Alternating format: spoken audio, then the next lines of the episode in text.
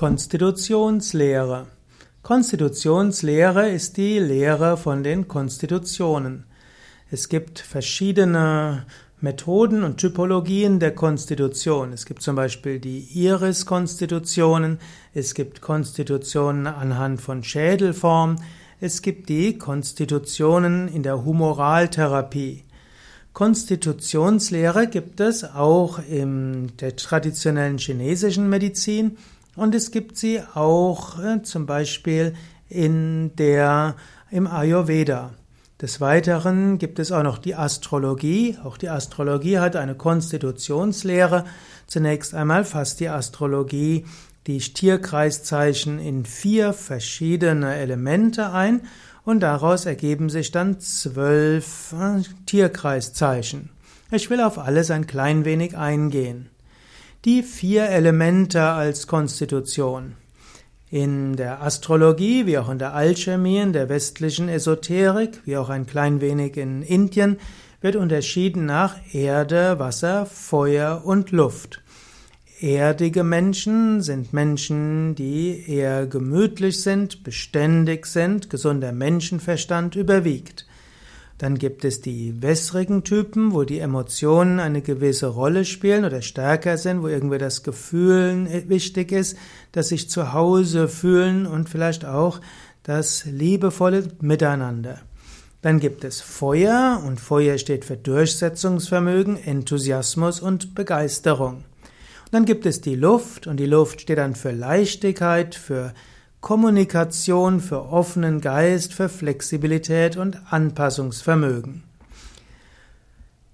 Erdzeichen sind zum Beispiel Stier, und so könnte man auch Stier als Konstitution bezeichnen. Stier heißt auch eine gewisse Erdgebundenheit, eine gewisse Genussfähigkeit, eine große Beständigkeit und eine Ruhe und Ausdauer.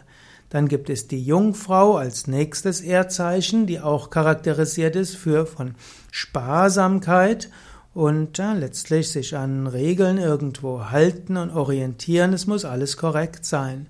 Dann gibt es noch den Steinbock.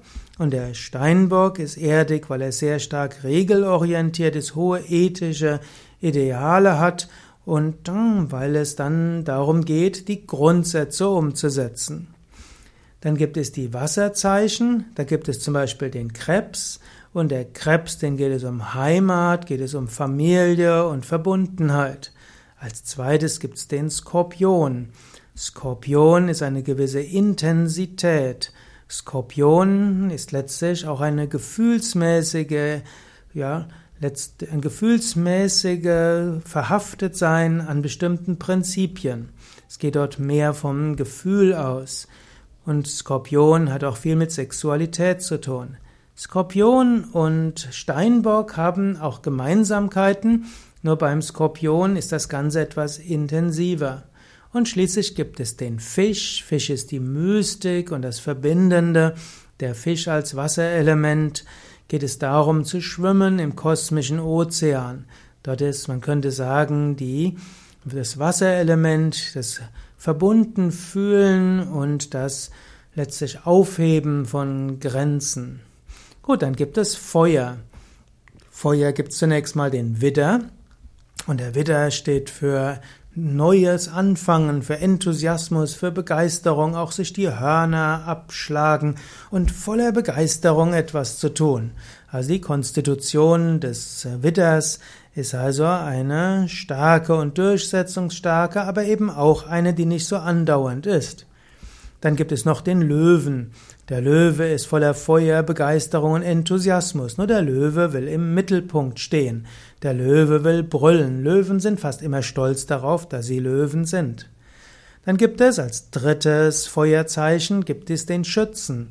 Und der Schütze hat auch diesen Enthusiasmus und diese Wärme, aber sie bezieht sich hier mehr auf Philosophie, auf Spiritualität, auf Übergeordnetes. Dann gibt es das Luftzeichen, da gibt es zunächst mal den Zwilling. Der Zwilling ist eine gewisse Unverbindlichkeit, der Zwilling ist eine gewisse Leichtigkeit, eine intellektuelle Neugier, eine Flexibilität. Die Waage will mehr vermitteln, sie will abwägen, hält das eine und das andere für gut und hat Schwierigkeiten, sich zu entscheiden. Dann gibt es noch den Wassermann als drittes Luftzeichen.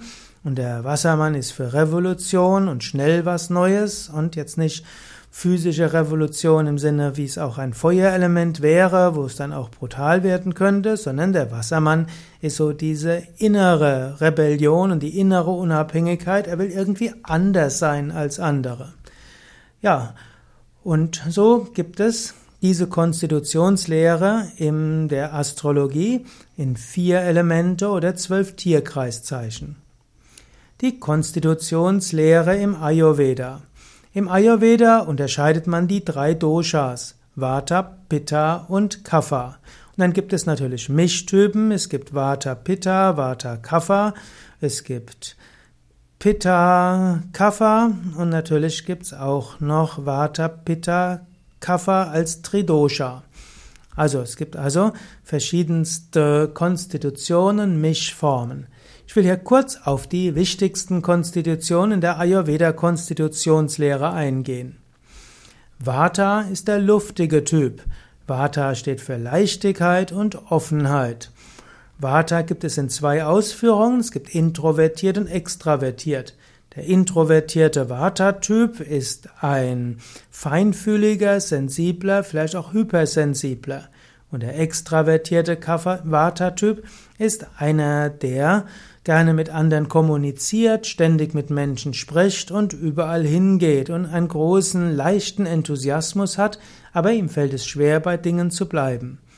Beide Vata-Typen, intro und extravertiert, neigen in der Übersteuerung zu Ängstlichkeit, Nervosität und Schlafstörungen. Ein Vata-Typ, wenn er im Gleichgewicht ist, kann sein Vata-Element leben. Ein Vata-Typ, der übersteuert ist, muss etwas tun, um sein Vata zu reduzieren, zum Beispiel durch Regelmäßigkeit, durch wärmende Speisen und durch regelmäßige Yoga-Übungen. Der Pitta-Typ. In der Ayurveda-Konstitutionslehre spielt der Pitta-Typ natürlich auch eine große Rolle. Pitta heißt Feuer. Pitta steht für Begeisterung. Pitta steht für Durchsetzungsvermögen. Pitta steht auch dafür, dass man sich Ziele setzt oder auch Ziele ausmacht und dann alles dran setzt, um sie zu erreichen. Ein Pitta-Typ wird voller Feuer das umsetzen und ist sehr stark erfolgsmotiviert.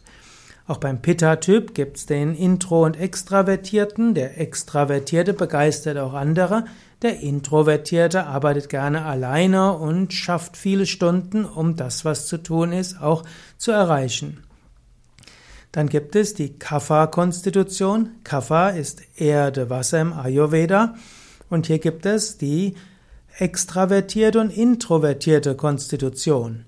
Der extravertierte Kapha-Typ ist der eher gemütliche, wo vielleicht das Wasserelement überwiegt, ist derjenige, der versucht, immer mit Menschen zusammen zu sein, aber nicht wie der Vata-Typ voller Leichtigkeit, sondern dem Kapha-Typ geht es darum, mit weniger Menschen, aber dafür tiefere Beziehungen zu pflegen, mit ihnen etwas Gemütliches zu machen, eine Beständigkeit zu haben. Dieses Menschliche und Dauerhafte ist für den Kapha-Typ wichtig. Einen solchen extravertierten Kaffertypen im Büro zu haben, kann ein Segen sein, denn der sorgt dafür, dass keiner sich überarbeitet, dass alle genügend zu essen haben, dass die Geburtstage nicht vergessen werden und dass jeder gesehen wird. Der introvertierte Kaffertyp ist der regelorientierte Mensch. Das ist derjenige, der will, dass man sich an Regeln hält und dass die Regeln auch umgesetzt werden. Er kennt typischerweise alle Bestimmungen, Betriebsvereinbarungen, Gesetze oder was man vor ein paar Tagen, Wochen, Monaten, Jahren vereinbart hatte. Diese regelorientierten Menschen haben auch ihre Wichtigkeit. Es braucht solche, damit letztlich Prozeduren eingehalten werden.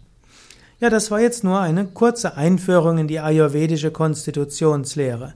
In, eigentlich muss man auch unterscheiden zwischen Prakriti und Vikriti und es gilt auch zu schauen, wie kommt, wie erfährt man über seine Konstitution, man zu unterscheiden, ist man jetzt in seiner harmonischen Konstitution und kann deshalb seine Stärken nutzen, das wäre also Prakriti, Oder ist irgendein Teil der Konstitution übersteuert und müsste man das harmonisieren? Das wäre die Vikriti.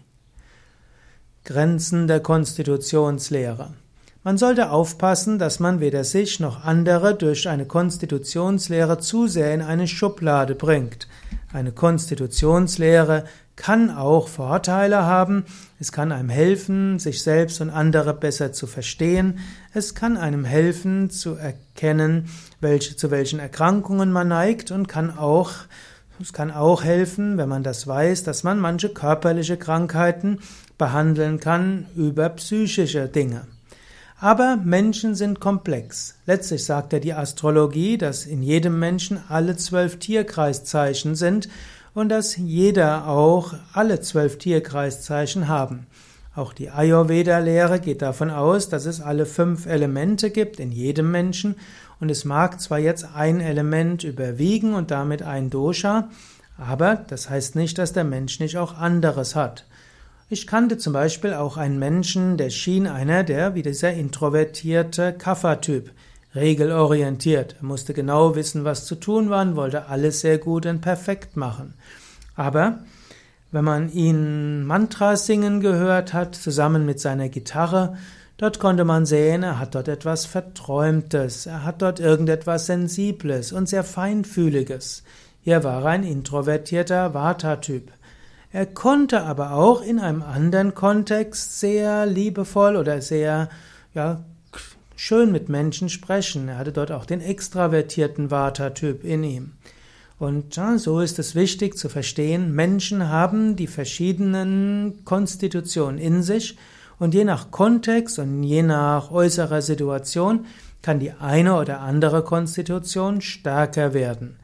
Und so gilt es, zwar zu schauen, was motiviert Menschen und wie funktioniert ihr Geist momentan in diesem Kontext, man sollte sich aber auch bewusst werden, dass die Konstitutions, die Konstitution, die man einem Menschen dort zuschreibt, ihn nicht vollständig beschreibt.